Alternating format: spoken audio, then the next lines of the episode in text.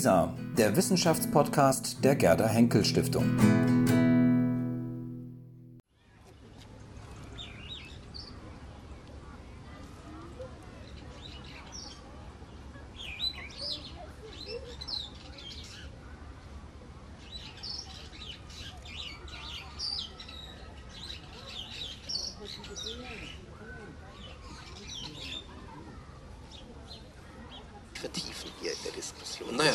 Schon ein spannendes Thema, weg. wie ich finde. Ähm, vielleicht können wir einfach mal den zweiten Film uns anschauen, denn da kommt gleich eine Szene am Ende, glaube ich, auch, wo man sieht, dass sich durchaus auch Archäologen aus Deutschland auch sehr, sehr gut in das Griechische so ein bisschen einfinden. Wir können ja mal reinschauen und dann uns gleich nochmal darüber unterhalten.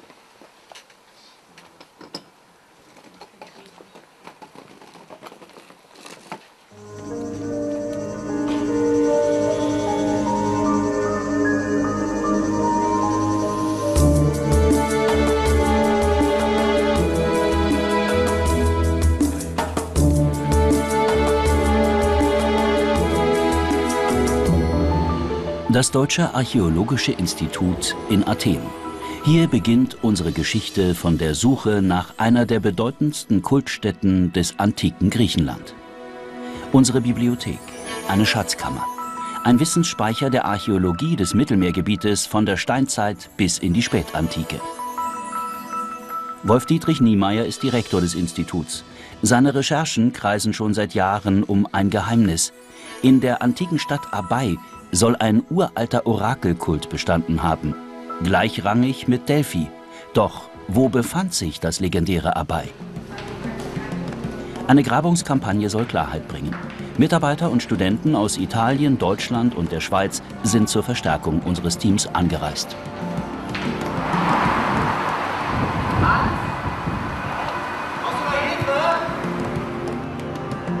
Hans Birk, der Geodät unserer Kampagne, hat schon die letzten Grabungen begleitet.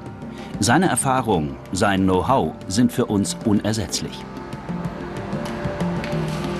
Das Ziel unserer Reise, Kalaposi. Hier vermutet unser Chef das versunkene Abai. Mit logistisch geschultem Blick hilft Hans Birk noch beim Verstauen. Dann heißt es auch schon für den ersten Bus Ready for Take-Off.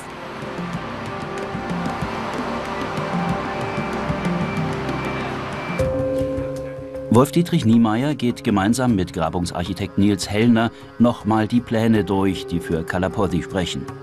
In den Kampagnen der letzten Jahre legten wir dort nämlich mehrere Tempelfundamente frei. Über Jahrhunderte wurde also immer wieder eine Kultstätte über der anderen errichtet. Indizien für einen heiligen Ort. Handelt es sich um das Orakel von Abai? Noch wissen wir es nicht. Letzte Beweise fehlen uns umso höher sind die Erwartungen. Werden wir in der diesjährigen Kampagne Funde ans Licht bringen, die all unsere Fragen beantworten? Kalaposi. Wir sind alle froh, dass es nach den langen Planungen und theoretischen Vorbereitungen jetzt endlich ins Gelände geht. Was werden wir finden? Werden wir das Rätsel um Abai lösen können?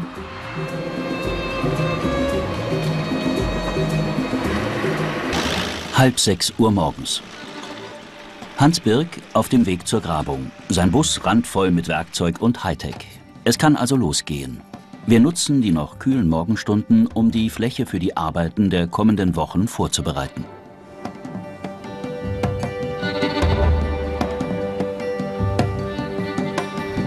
Lagebesprechung.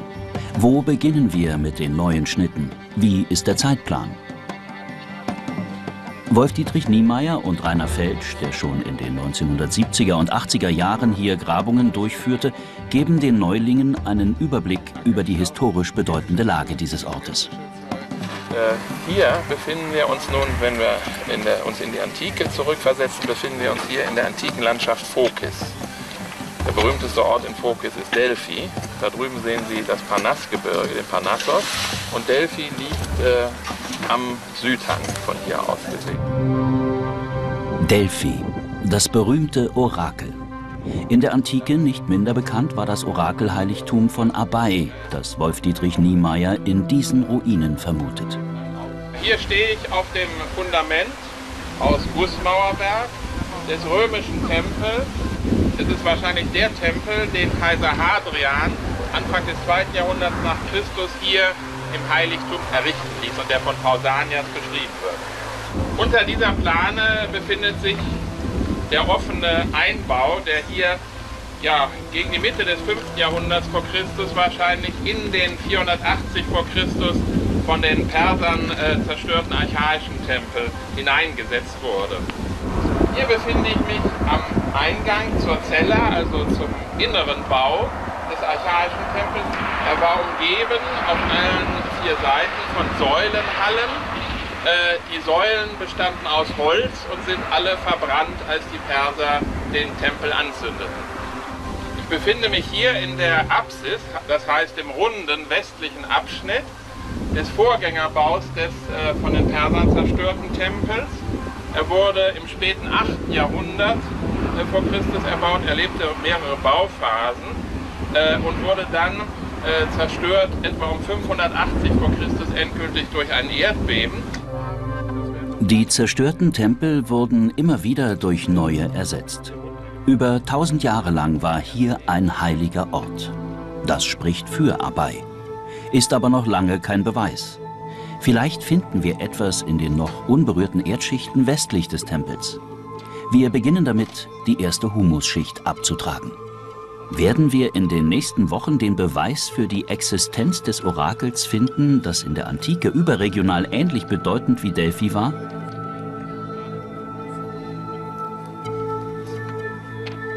Mitten im Tempel ein Einbau, wie in Delphi und Didima.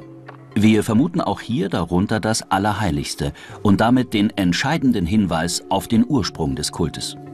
Der Einbau aus klassischer Zeit versperrt uns allerdings den Weg. Die 2500 Jahre alten Blöcke müssen raus. Jeder einzelne Stein muss später wieder exakt an dieselbe Stelle zurück. Mitarbeiter des griechischen Kultusministeriums überwachen unsere Arbeit. Alle sind angespannt. Nichts darf schiefgehen.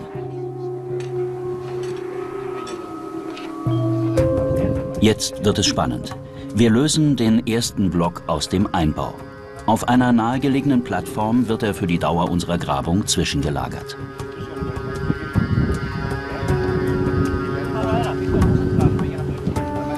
Dann geht es Stein für Stein. Nichts für Untrainierte, ein Knochenjob, der unseren Arbeitern alles abverlangt.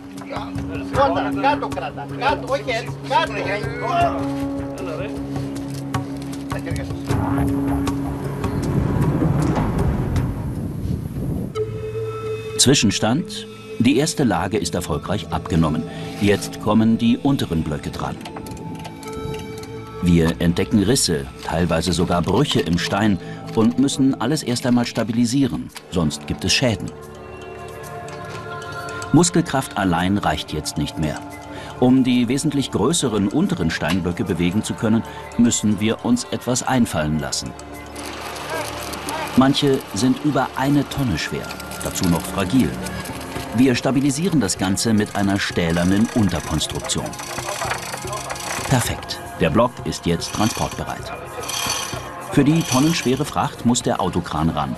Ein heikles und nicht ungefährliches Manöver, doch wir kriegen den störenden Einbau raus und die Steine überstehen den Transport unversehrt.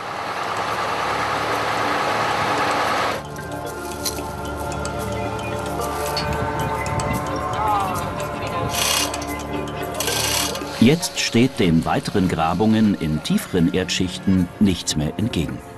Wir dokumentieren akribisch. Finden wir hier den entscheidenden Hinweis auf das Heiligtum? Der letzte Störenfried geht auf die Reise ins Zwischenlager. Bahn frei. Jetzt können wir uns endlich ein Stockwerk tiefer graben.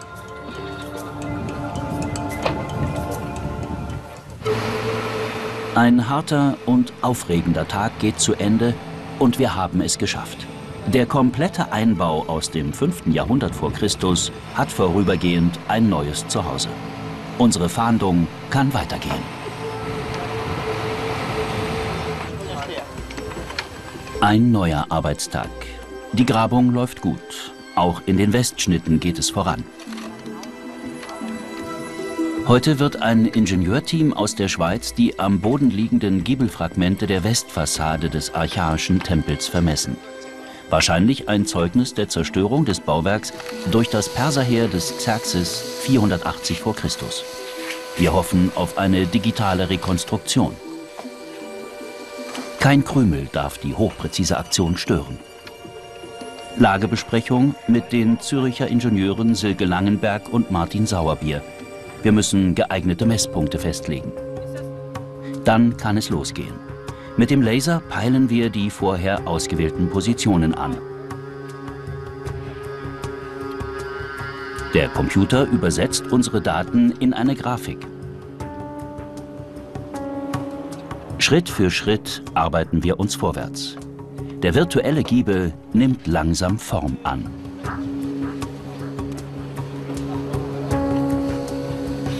In den Westschnitten legen wir erste Mauerfragmente von Werkstattbauten frei.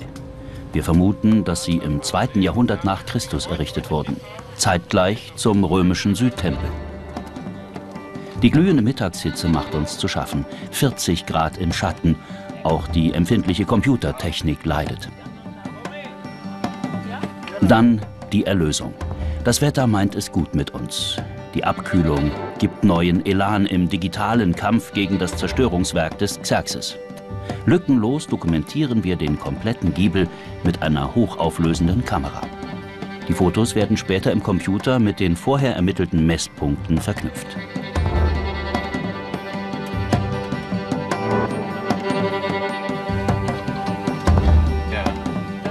Endlich.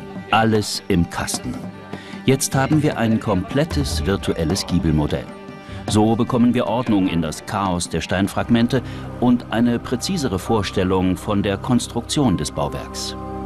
Immer deutlicher können wir uns jetzt ein Bild davon machen, wie imposant der Tempel ausgesehen haben muss, bevor Xerxes mit seinem Perserheer bei den Thermopylen die 300 Spartaner des Leonidas überwältigte, nach Süden zog und Tod und Verwüstung an diesen heiligen Ort brachte. Hundewetter. Heute Morgen werden wir von einem ordentlichen Regenschauer begrüßt. Glücklicherweise verziehen sich die Wolken so schnell, wie sie gekommen sind. Jetzt heißt es erstmal trockenlegen. Endlich können wir weiterarbeiten. In den Westschnitten haben wir uns inzwischen bis in Schichten um 200 vor Christus gegraben.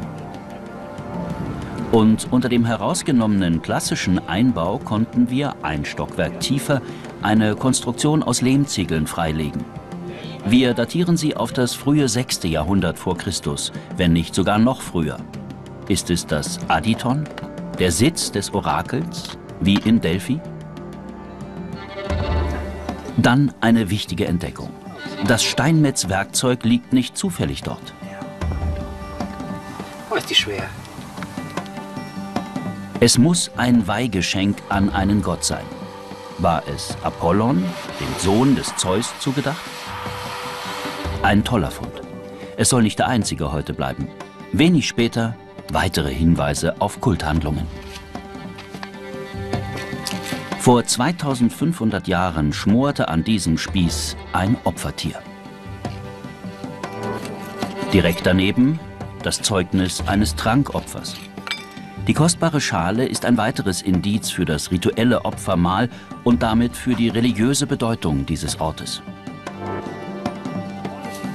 Dann in den Westschnitten die Krönung des Tages.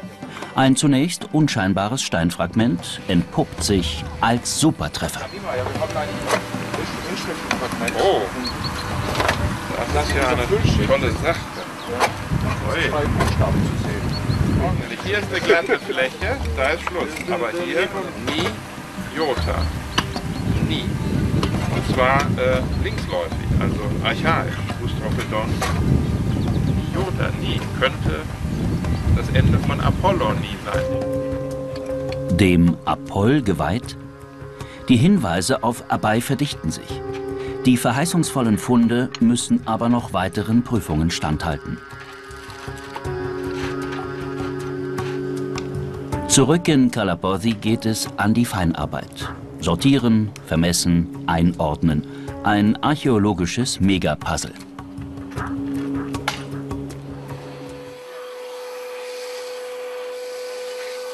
Vor dem Eingang des Lehmziegeleinbaus legen wir eine achteckige Steinbasis frei, auf der im 7. Jahrhundert vor Christus eine ebenso geformte Holzstütze ruhte. Eine absolute architektonische Besonderheit. Der sogenannte spätgeometrische Tempel scheint von Innovationsgeist durchdrungen. Und auch in den Westschnitten ein weiterer spektakulärer Fund. Inmitten eines vermutlich hellenistischen Werkstattkomplexes wurde ein Hund bestattet. Warum gerade hier? War es Aberglaube? Orakelbesänftigung? Inzwischen legen wir den Bereich um die Steinbasis vor dem Lehmziegeleinbau vorsichtig frei.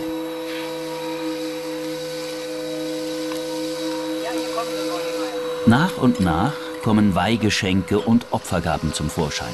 Werkzeuge, Tonschalen, kleine Tierdarstellungen aus Bronze. Da müssen wir noch weiter nach unten graben. Wir beschließen, die achteckige Steinbasis herauszunehmen. 200 Kilogramm wollen bewegt werden. Jetzt ist wieder voller Körpereinsatz gefragt. Mit vereinten Kräften wird der Stein geborgen.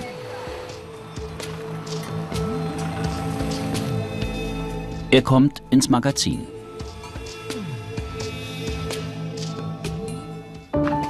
Der Chef, Wolf-Dietrich Niemeyer, ist im Museum in Atalanti mit einer hochrangigen Besuchergruppe verabredet. Es geht um einen wichtigen Fund aus dem vergangenen Jahr. Letzter Schliff vor der Präsentation. Ja, diesen großartigen Fund haben wir also im letzten Jahr im geometrischen Tempel gemacht. Wirklich ein unglaubliches Stück. Eine Bronzeschale aus Nordsyrien, ein Männerreigen, ein Männer, die anscheinend hier in einem Reigen tanzen. Und äh, dieser Import hier im 8. Jahrhundert zeigt, dass äh, das Heiligtum, unser Heiligtum zu den großen Heiligtümern, den bedeutenden Griechenlands gehörte, wie Olympia, wo du gräbst, äh, Heraion von Samos, äh, in solchen Heiligtümern Delphi, also in Heiligtümern internationalen Format sozusagen, da gibt es solche Funde. Und das spricht wiederum dafür, dass wir uns hier im äh, Orakelheiligtum des Apollon von, von Abai befinden. So sah sie aus, äh, als sie aus der Erde kam. Die tanzenden Männer aus Syrien haben auch heute, nach 2800 Jahren, nichts von ihrer Ausstrahlung verloren. Ein ausgesprochen schönes und wertvolles Weihgeschenk und ein wirklich starkes Indiz für das Orakel von Abai. Der Epigraphiker Sebastian Prignitz ist eingetroffen. Sein Spezialgebiet die Analyse antiker griechischer Inschriften. Wir geben einen Überblick über den Grabungsfortschritt. Ab heute wird uns Sebastian auf der Suche nach einem Beweis für Abai unterstützen. Im Nordtempel zwischen Zellermauer und Säulenfundamenten wurde ein Brunnenschacht eingearbeitet. Weissagte hier das Orakel? Auch in Delphi thronte die Pythia über einer Erdspalte. Im Schacht haben wir schon im letzten Jahr ein in Stein geritztes, verheißungsvolles Zeichen gefunden. Sebastian Prignitz nimmt einen Abdruck auf Spezialpapier für eine genaue Analyse. Aber der Stein ist feucht und das Papier muss vollständig getrocknet sein, bevor es abgenommen werden kann. Jana Metschka kommt mit Klebestreifen zu Hilfe. So funktioniert es. Nach dem Trocknen lässt sich das Papiernegativ problemlos abnehmen.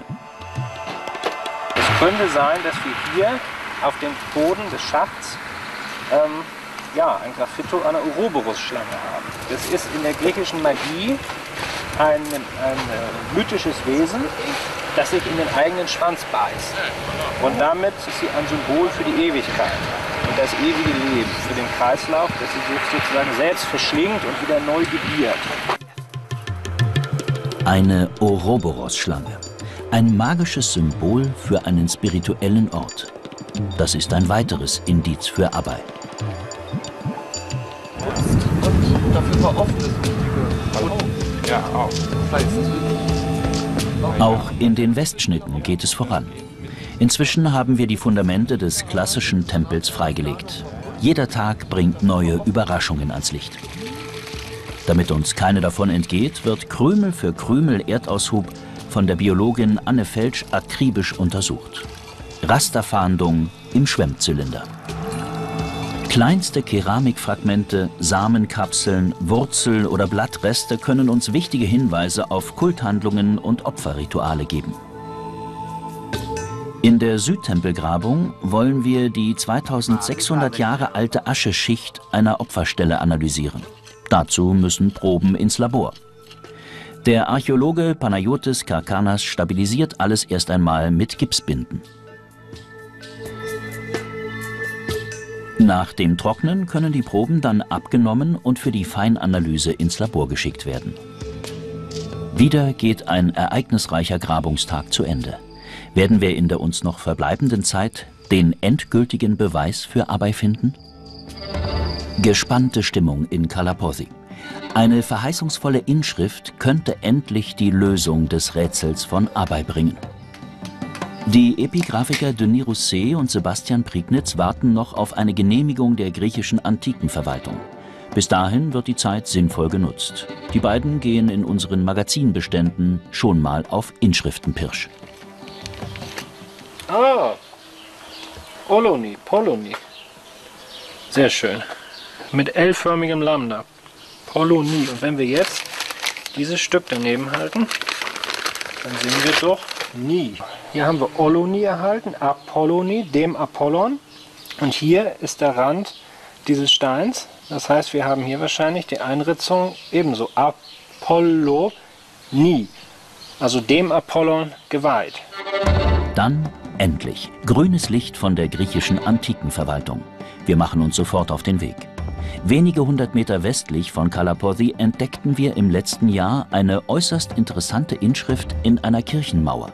Es könnte sogar sein, dass sich genau hier die antike Stadt Abai befand. So eine Kirche entsteht ja eigentlich auch nicht im Nichts. Also hier könnte irgendwie auch antike Siedlung gewesen sein. Man sieht hier überall Scherben Keramik. Kann uns die Inschrift den Abai-Beweis liefern? Selbst die feinste Kerbe wird dem Experten Sebastian Prignitz nicht entgehen. Spezialpapier, viel Erfahrung und Gefühl und natürlich die Spezialbürste. Das alles bringt uns der Lösung des Rätsels näher. Das Papier braucht Zeit zum Trocknen.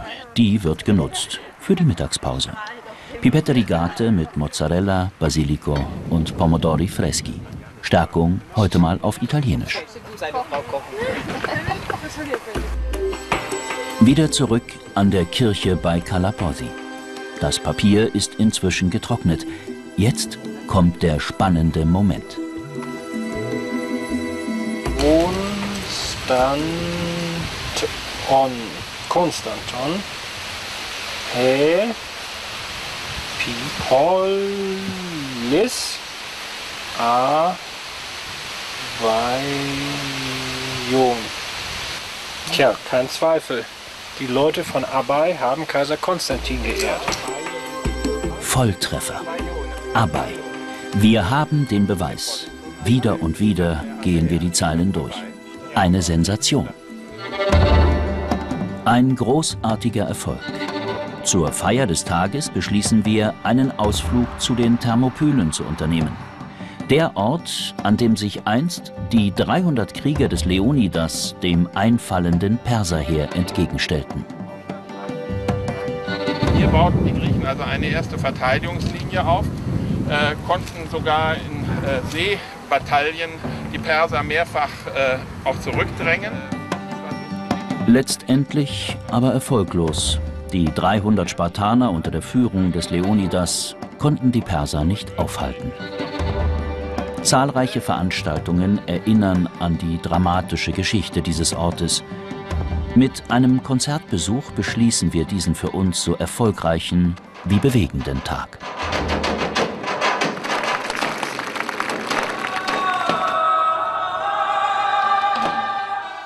Der Inschriftenfund bei Kalapothi hat es bewiesen. Wir graben tatsächlich in der heiligen Orakelstätte von Abai. Heute arbeiten wir uns zur frühesten Tempelebene vor, in die sogenannte geometrische Zeit, 700 vor Christus. Dann eine aufregende Entdeckung. Das Sonnendach, das die empfindlichen Lehmziegel schützt, muss kurzfristig weichen. Wir brauchen jetzt optimale Sicht. Wertvolle Waffen kommen zum Vorschein. Ein Sensationsfund. Vermutlich eine Weihung, ein Brandopfer zur rituellen Bestattung des geometrischen Tempels, bevor ein neuer darüber errichtet wurde. Schwerter, 2700 Jahre alt, dazwischen ein Schildbuckel aus Bronze. Und es scheint noch weiter zu gehen. Der ganze Fund liegt jetzt frei. Wir erkennen auch noch Lanzenspitzen. Diesen Schatz zu bergen ist eine große Herausforderung. Bevor wir uns an die Arbeit machen, muss der Fund fotografisch dokumentiert werden.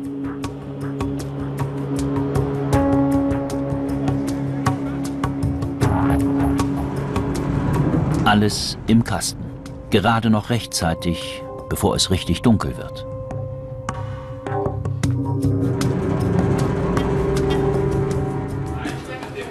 Obwohl alle erschöpft sind, wird unser Sensationsfund gebührend gefeiert. Wir sind zu Gast bei Evangelos Kantas und seiner Familie. Griechische Gastfreundschaft pur. Kraft tanken für die Herausforderungen des nächsten Tages.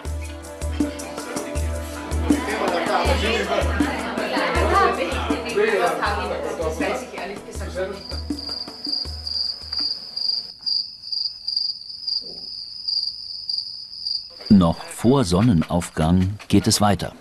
Die Bergung wird Zeit kosten. Wir brauchen jede Minute. Erst untersuchen wir die Ascheschichten in der Erde.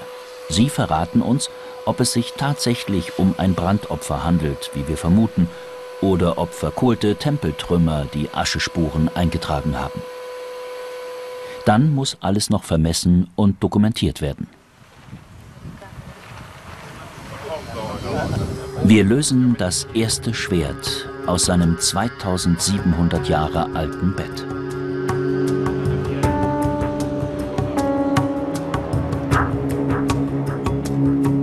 Das zweite.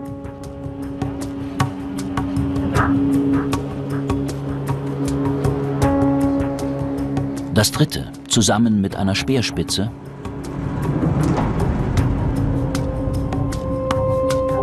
Das vierte. fünfte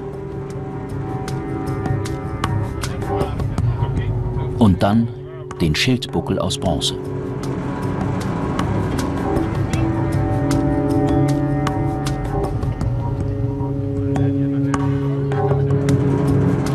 Zweite Speerspitze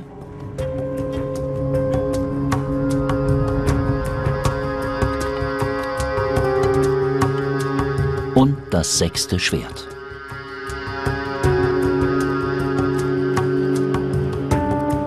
Die Ausbeute des Tages?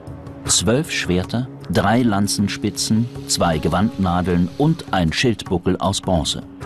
Wir schaffen es, bergen den kompletten Fund ohne Komplikationen.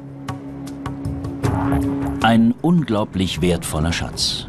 Ein großzügiges Weihgeschenk an die Götter, das 2700 Jahre lang bis heute, dem Tag der Bergung, in seinem Grab überdauerte. Letzter Grabungstag. Wir vermessen die Reste eines Brennofens aus klassischer Zeit. Vermutlich wurden damit vor ungefähr 2400 Jahren Weihgeschenke für Pilger produziert. Zu guter Letzt dokumentieren wir noch das Westprofil.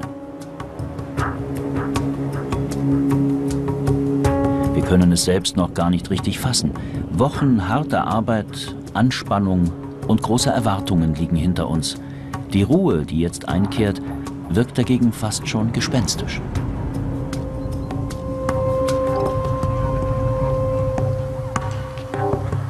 Die letzten Fotos vom diesjährigen Grabungsstand, dann haben Maßstab und Nordpfeil ihren Dienst getan. So, vielen Dank. Bitte schön, ja. Fotos von ja. So, haben wir alles. Ja. Sehr schön. Letztes Foto. Grabung abgeschlossen. Jawohl, abgeschlossen. Rückblick.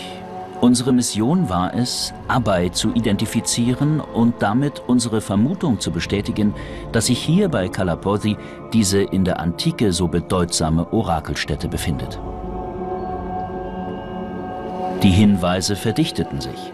Schließlich konnten wir es beweisen. Hier ist das legendäre Abai.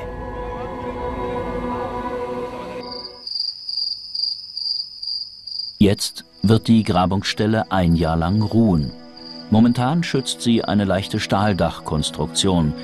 In den nächsten Tagen wird alles noch mit feinem Quarzsand zugeschüttet und somit winterfest gemacht.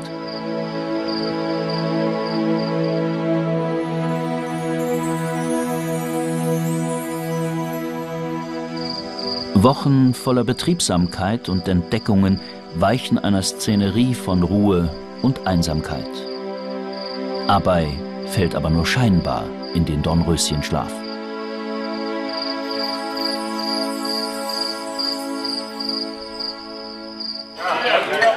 Grabungsabschlussfest. Wir stoßen an auf eine erfolgreiche Zusammenarbeit. Jeder hat sein Bestes gegeben. Wir haben allen Grund zum Feiern. Ein ganz besonderer Dank geht an unsere einheimischen Arbeiter, die uns mit ihrer Erfahrung, mit ihrem Improvisationstalent und beherzten Einsatz hervorragend unterstützt haben.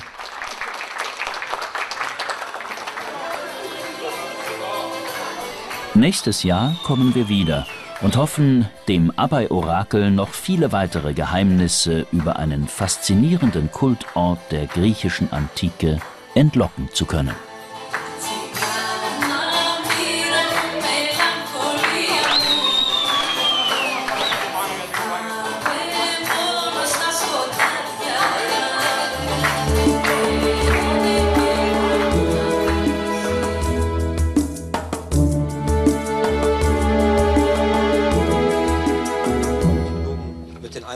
Zusammen offenbar.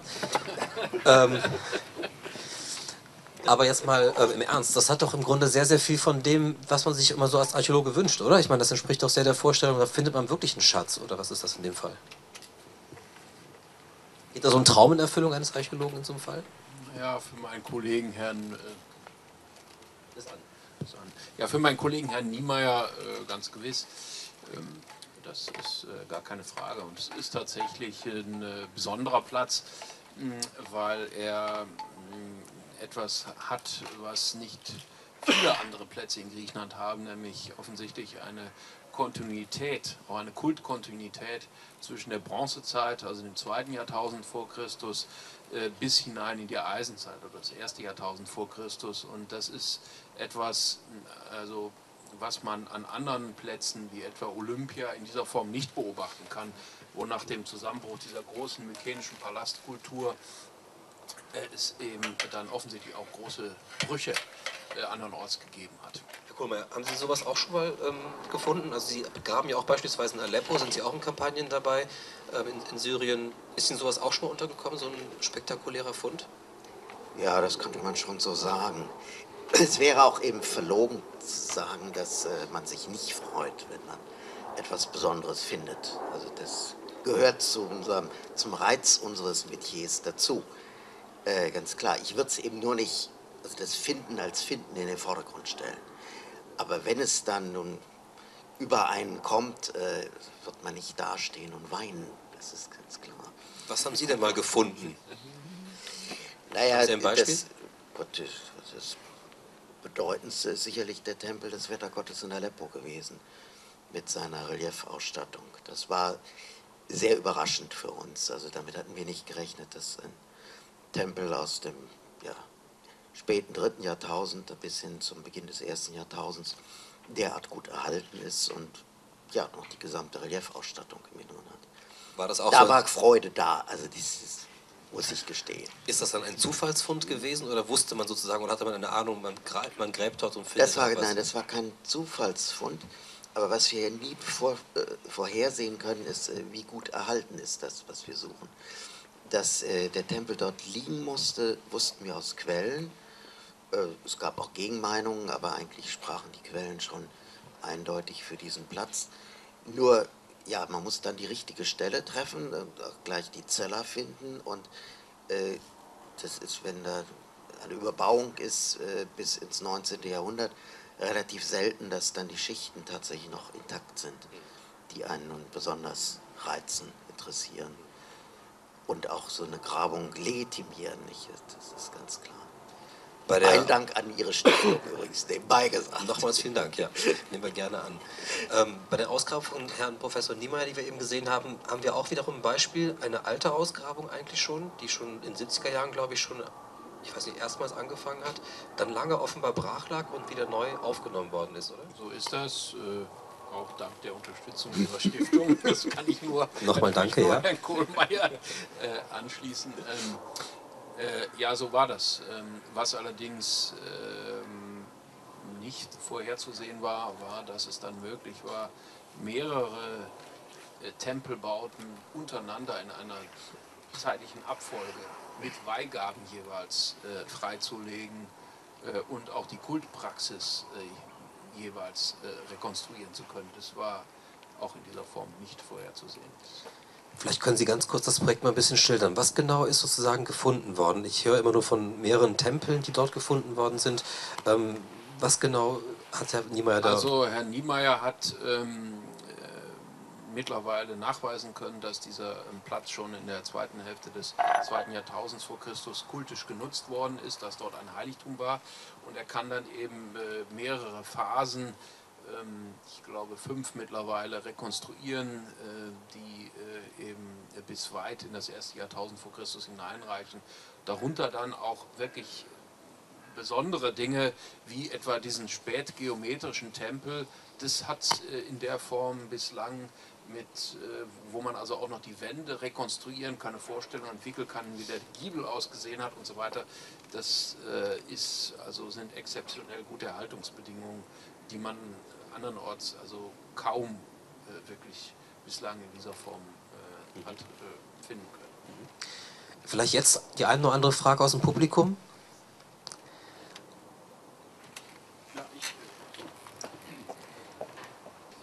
Ja, ich hätte eine kleine Frage noch äh, ähm, zu Arbeit. Wir haben es ja in dem Film auch gesehen. Es ging darum, sozusagen die Lösung des Rätsels von Kalapodi äh, war sehr stark darauf zugespitzt, die Identifizierung des Heiligtums als äh, Orakelheiligtum von Abai. Ähm, jetzt nur mal archäologisch äh, gefragt, ähm, wie weit entfernt ist diese Kirche von dem Heiligtum, wo diese konstantinische Statuenbasis gefunden worden ist? Und äh, äh, ja, wie viele ja, Weihinschriften gibt es, die an Apollon sind? Gibt es irgendwelche an Artemis eventuell? Also ich erinnere mich eben, dass es äh, in diesen, während dieser alten Grabungen, wir haben ja auch schon beim ersten äh, Vortrag darüber gesprochen, dass sich die Fragestellungen ein bisschen ändern. Während am Abschluss der ersten Grabungskampagne, also in den 70er und 80er Jahren, da wurde dann eigentlich gesagt, war ja auch schon die Frage, ist das jetzt ein Apollon-Heiligtum oder ein Artemis-Heiligtum?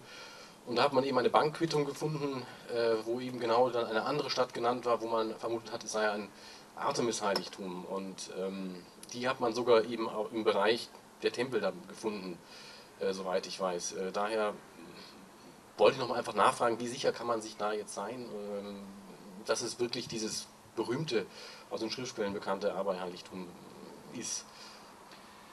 Also, äh, ich heiße ja nicht Wolf Dietrich Niemeyer, also insofern kann ich Ihnen jetzt nicht äh, äh in ähm, jeder Hinsicht antworten. Das, was ich äh, jedenfalls darüber weiß, das, was mir auch Herr Niemeyer gesagt hat, ist, dass diese Kirche tatsächlich, äh, äh, weiß nicht, vier oder fünf Kilometer äh, entfernt ist von dem äh, Ort, also relativ nahe.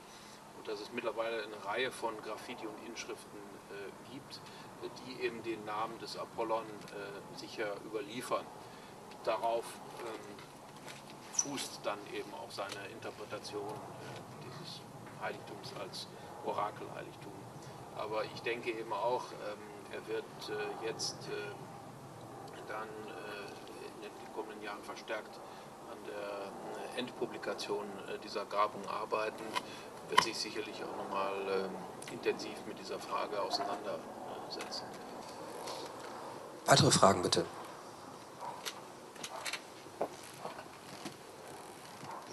Ich hätte auch eine Frage und zwar wurden im Bereich von Kalapodi auch, ähm, also wurde ein Survey durchgeführt in, der Umgebung, weiß man dann was, um weitere archäologische Methoden, Vorgehensweisen nochmal anzusprechen? Wurde sowas durchgeführt oder war das nicht möglich im Rahmen der Kampagne? Möglich ist vieles, also es gibt viele äh, Ergebnisse, äh, der ähm, Ephorie. Also Griechenland ist, ähm, also oder in ganz Griechenland gibt es eben solche Denkmalpflegebehörden, Ephorien, und da gibt es eben auch eine, die für diese Region von Kalapovi zuständig ist. Dort sind sehr viele Ergebnisse erzielt worden, die auch Rückschlüsse auf die kulturelle Entwicklung der ganzen Region zulassen. Ähm, Herr Niemeyer hat sich in seinen Forschungen allerdings äh, jetzt auf eben dieses ähm, Heiligtum konzentriert, arbeitet aber eng mit den griechischen Kollegen zusammen und ähm, äh, insofern, ähm, ich wüsste aber nicht, dass die Beobachtungen, die jetzt von der Ephorie gemacht worden sind in der unmittelbaren Umgebung, ähm, äh, dass die sich ähm, also sozusagen seinen, seinen Thesen äh, sagen wir mal, widersprechen, insbesondere was eben die Interpretation dieses Heiligtums jetzt anbetrifft. Da jetzt gerade ähm, das Survey gefallen ist, also der Begriff des Surveys als archäologische Methode, um Flächen analog aufzunehmen, eben über Beschreibung, Vermessung, fotografische Dokumentation, wollte ich Sie fragen, Herr Kohlmeier, wie denn auf Sri Lanka die Vegetation bzw. die Topografie sich verhält für diese archäologische Methode. Die ist ausgesprochen ungünstig. Äh, was aber unsere englischen Kollegen nicht davon abgehalten hat, ein großes Gebiet zu prospektieren, äh, mit einem unglaublichen Aufwand an Personen, die also eine enorme Leistung verbracht haben, muss ich sagen, und durch den ja zum Teil mit Dschungel bewachsene Gegend äh, gegangen sind und minutiös die Keramik, sofern sie überhaupt da lag, aufgesammelt haben, sind zum Teil ganz wenige Scherben äh, das wird lange dauern, bis diese Arbeit ausgewertet ist. Äh, es ist das erste Mal meines Wissens, dass überhaupt großflächig ein Survey durchgeführt worden ist. Und äh, der bringt uns in den Fragestellungen natürlich enorm weiter. Das muss man erklären. Ein Survey ist also eine Oberflächenbegehung, bei der alle Artefakte abgesammelt werden, bei sehr präzisem Einmessen und die geben uns Hinweise auf äh, antike Siedlungen, antike Strukturen jeder Art, was weiß ich, Werkstattanlagen, Wasserinstallationen und dergleichen. Und dadurch können wir als Umfeld insbesondere oder die, die Entwicklung von Gebieten äh, ganz gut fassen, natürlich mit gewissen Fehlerquoten. Und äh, das ist eine Technik, die in Deutschland zum Standardverfahren gehört. Aber wenn Sie eine dichte Vegetation haben, ist, die, ist man da vor enorme technische Schwierigkeiten gestellt. Gibt es noch andere Fragen? Haben Sie eine? Sie zittern da so, so ein bisschen? Nee, das ist eher die Kälte wahrscheinlich. ähm, ich habe eine Frage, eine, vielleicht auch eine letzte Frage noch. Um, ähm, ich, zittern, äh, man sieht den Hauch so allmählich, das ist im September. Ähm, aber etwas, was ich Archäologen schon immer fragen wollte, was mich immer verwundert, wenn ich ähm, ähm, aktuelle ähm, Dokumentationen sehe, warum zeichnen Sie eigentlich immer noch so viel? Ich meine, es gibt auch verschiedene Möglichkeiten, ein Objekt oder ein Artefakt zu fotografieren oder in anderer Form zu bemessen. Warum zeichnen Sie eigentlich immer noch so viel mit der Hand? Beim Zeichnen setzt man sich sicherlich am intensivsten überhaupt mit den Objekten aus, sowohl den Befunden wie auch Objekten auseinander. Äh, weil das, das erfordert eine Beobachtung, die Sie anhand einer Fotografie gar nicht leisten können.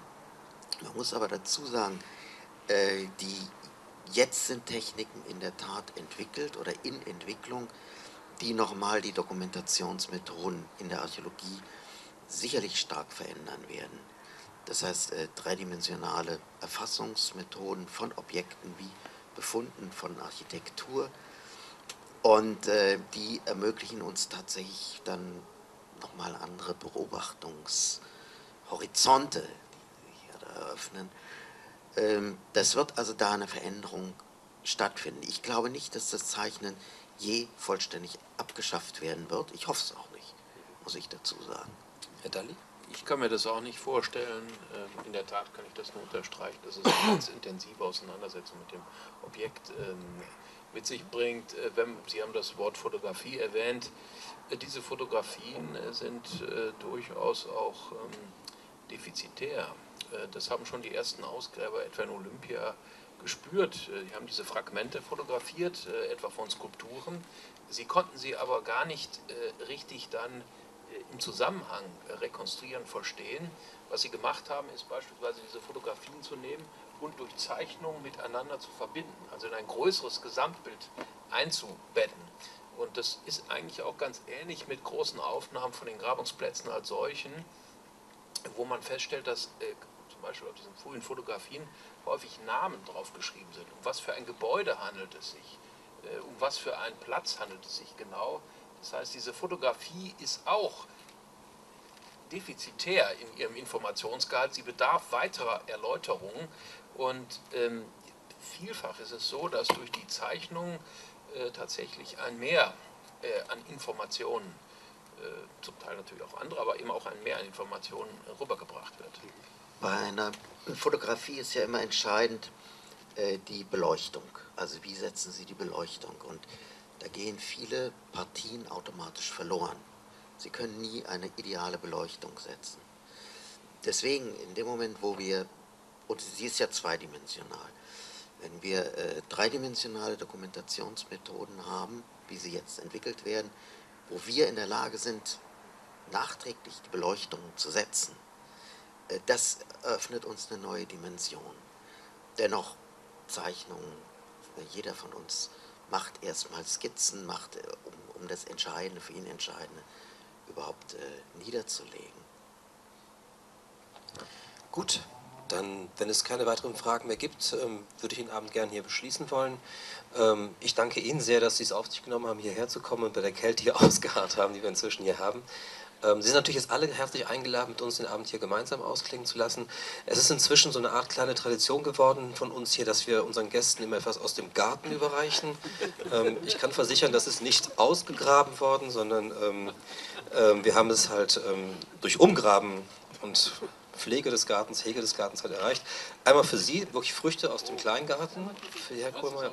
Ganz und einmal für Sie bitte. Dank. Das sind ganz ungespritzte Sachen, ähm, biologisch hochwertige Produkte aus dem Kleingarten. Ja. Da kommt bei Ihnen Neid auf, hoffentlich. hoffentlich ja. ja, herzlichen Dank, dass Sie gekommen sind. Ihnen auch, dass Sie hierher auch gekommen sind, liebes Publikum. Und bis zum nächsten Mal. Danke. Danke Ihnen. Ja, vielen Dank.